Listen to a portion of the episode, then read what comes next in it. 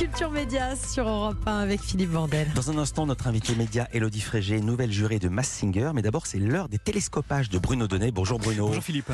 Bruno, tous les jours, vous observez ici les bouleversements médiatiques. Et ce matin, vous nous emmenez aux États-Unis après que la chaîne Fox News a viré très brutalement son présentateur vedette ce week-end. Il s'appelle Tucker Carlson, il a 53 ans et jusqu'à vendredi dernier, il réunissait tous les soirs plus de 3 millions de téléspectateurs qui adoraient l'entendre donner son avis ultra conservateur sur notre petit monde comme il va, ou alors le regarder boulotter des pizzas à l'antenne.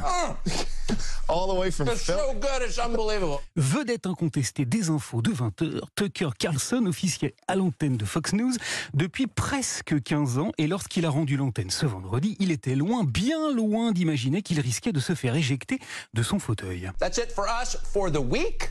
We'll be back. C'est tout pour nous, disait-il en se levant de sa chaise. On se retrouve lundi.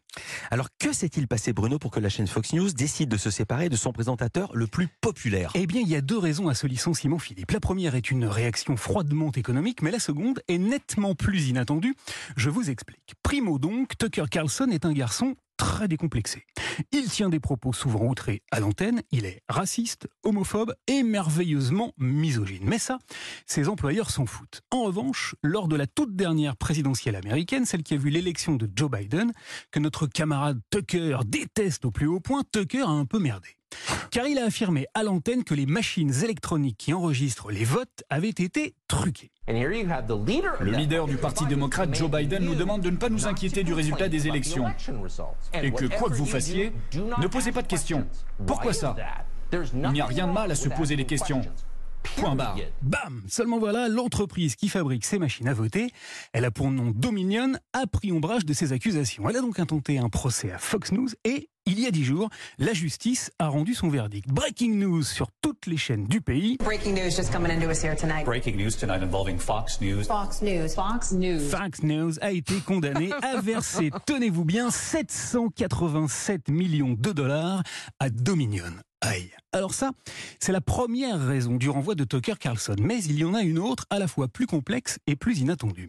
Vous savez, Philippe, que Fox News est une chaîne conservatrice à la ligne éditoriale ouvertement pro-Trump. C'est d'ailleurs notre ami Tucker hein, qui a interviewé Donald il y a 15 jours lorsque l'ancien président américain a affirmé ceci au sujet de la nature des relations entre Emmanuel Macron et le président chinois. Macron, who's a friend of mine, is over with China. Macron lèche le cul de Xi Jinping, avait-il très élégamment glissé, ce qui n'a pas semblé déconcerter Tucker, qu'il a trouvé épatant et qui n'a pas hésité à le dire à l'antenne juste à la fin de son interview. Pour un homme qui a été caricaturé et qualifié d'extrémiste, nous avons trouvé Donald Trump modéré, sensé et sage. Bref, la chaîne soutient Donald Trump, mais il y a un os. Car le grand patron de Fox News, l'immensément riche Rupert Murdoch, 92 ans, lui, déteste Donald Trump. Il trouve que c'est un pitre et qu'il déshonore l'Amérique sur la scène internationale. Alors, eh bien alors, Murdoch en a assez que la chaîne qu'il finance roule pour Trump. Et il a donc décidé, admirer le timing, juste après l'annonce de la candidature de Trump pour un nouveau mandat en 2024, et surtout juste avant celle de Joe Biden, de foutre Tucker Carlson à la porte, et tout ça en dépit de son immense succès et donc de toute logique économique. À 18 mois de la prochaine présidentielle, il se passe quelque chose de tout à fait nouveau dans le paysage médiatique américain. Merci beaucoup, Bruno Donnet, pour cet éclairage. À demain. À demain.